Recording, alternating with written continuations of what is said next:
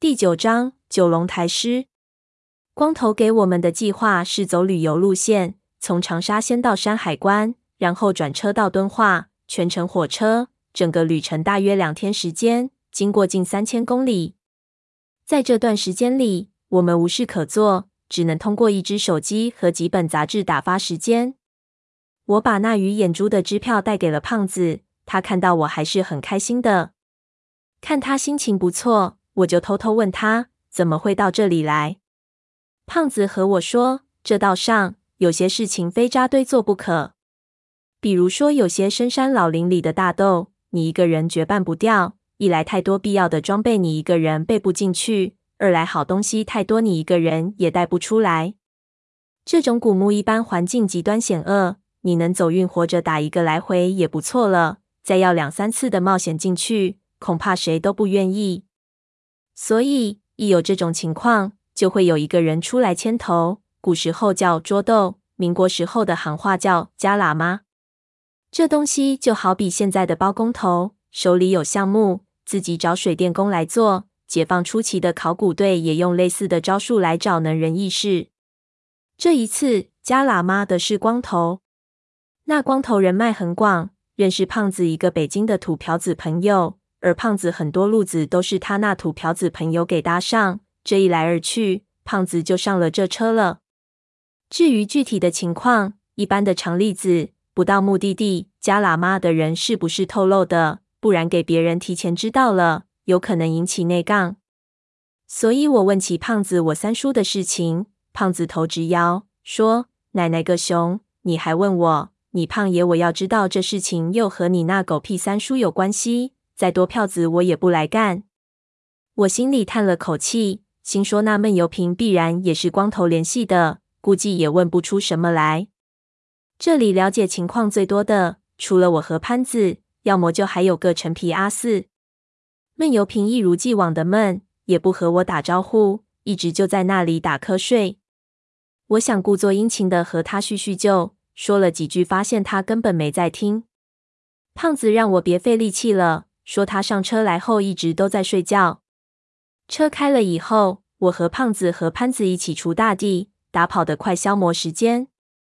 我一边打着，一边琢磨着陈皮阿四这老头上了车后就一直没讲过话。潘子跟他套近乎，他也只是嗯一声，车一开就自顾自走了出去，到现在还没回来。胖子还低声问我：“这瘦老头是谁啊？拽的二五八万似的。”潘子轻声和胖子讲了一下陈皮阿四的事情。胖子听到他九十多岁了，脸都绿了，说道：“你可别告诉我，这老家伙也得跟我们上山。要真这样，到没人的地方，我先把他给人道毁灭，谁也别拦我。反正他进去了，横竖是一死。”潘子赶紧压住他的嘴巴，轻声道：“你他娘的少说几句，老家伙精得很，给他听到了，没到地方就把你害了。”我回忆了一下陈皮阿四。在茶馆里，他给我的感觉就像一个高深莫测的国学大师，旁边一群人围着。以这种人的势力和造诣，再加上这么大年纪，怎么会一个人来？加喇嘛？不怕给我们害了吗？和潘子一提，潘子笑道：“这你就不懂了。咱们现在都是三爷家来的喇嘛，不管是小沙弥还是方丈，现在都给三爷家着呢。这是江湖规矩。”他要分这杯羹，就得按规矩来。他来头再大都没办法。他想了想，又道：“不过他娘的，我们是得小心着这老头。表面上他是一个人，其实他这样的人，肯定有安排自己的人在四周。”胖子听了，骂道：“老子就搞不懂了，你那三爷整这么个人出来干什么？这不存心添乱吗？要这人真这么邪，我看着咱们得先下手为强，要么绑了，要么做了。”潘子看了看门口，说道：“我警告你，别乱来啊！三爷提这个人来，肯定有用意，咱们就买他的面子。反正他这么一把年纪了，年轻时候再厉害也没用，到时候要真……哎呀！”他话还没说完，闷油瓶子的手突然从上铺垂了下来，一把捏住了潘子的肩膀，力气极大，几乎把他捏得叫起来。潘子给他弄得呲牙。后半句话就没说出来，我们都愣了一下。潘子对闷油瓶子没什么好感，刚想说话，门嘎吱一声，陈皮阿四走了进来。我们互相看了一眼，忙低头继续玩牌，就好像读书的时候考试作弊被都是察觉一样。老头子看了看我们，也不说话，回到自己的床上，也不知道是不是睡着了。他在这里，我们也不敢商量事情，只好集中精神打牌。就这样，时间一点一点的过去。第二天晚上将近零点，我们的车停靠在了山海关。山海关是天下第一关，不过是人造景点，大部分是一九八六年重修的。我们要转的下一班车还有两个小时才到。胖子说要不要去看看？我说都凌晨了，又没月亮，看个鸟啊！于是我们几个人跟着同样转车的一大批天南的北的人走向车站候车室。现在正是春运前夕，人已经很多了。车站里面气味难闻，各种各样过夜的人都有。有的还卷铺盖睡在地上。我们小心翼翼的顺着人流进去，生怕踩到别人。人很多，走得极乱。一会儿功夫，我们几个人就给冲开了。闷油瓶和陈皮阿四给冲到离我们很远的地方。胖子给几个人踩了脚，在那里直骂。我想招呼他们别走散了，举手让他们看我的位置。潘子一把拉住了我的手，将我拉得蹲下腰去。我心中奇怪，就听他道：“有井调子，悠着点。”我一听，赶紧顺着势头坐到一边的地上，左右都是人。我用眼角的余光一看，大门口几个穿制服的警察和几个协警正在查身份证。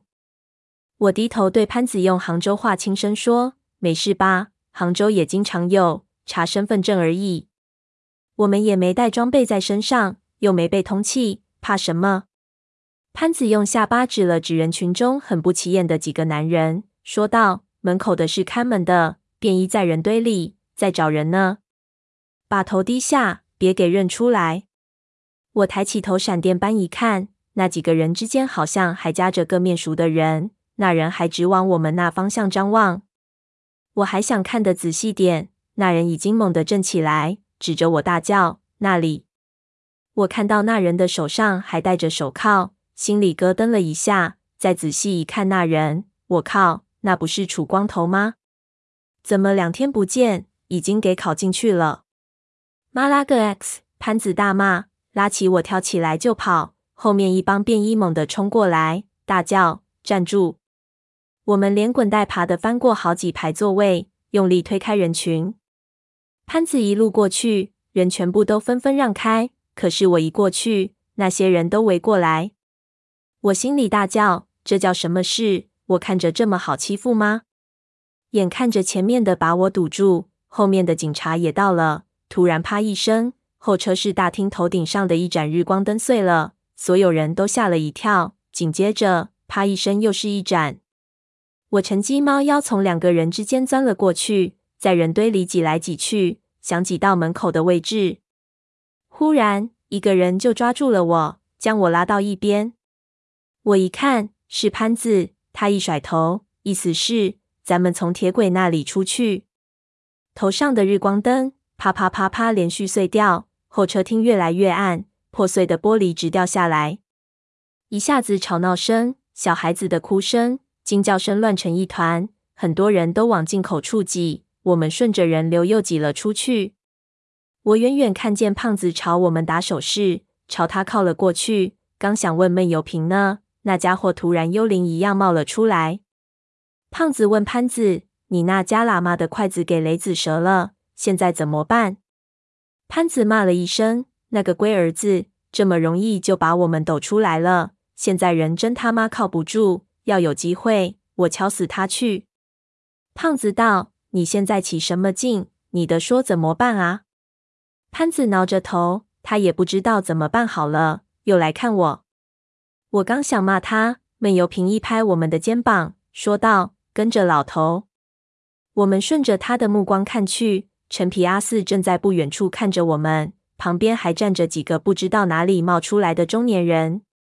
闷油瓶径直朝他走了过去，我们这时候也没办法商量，只好硬着头皮跟他走过去。陈皮阿四看到我们走过来了，给旁边几个人打了个手势。那几个人一下子就散开在了人群里，他自己也一转头往人群中走去。我们在人群的掩护下，终于逃出了山海关火车站。摸黑来到一处公园里，我们停了下来，互相看了一眼，所有人脸色都不好。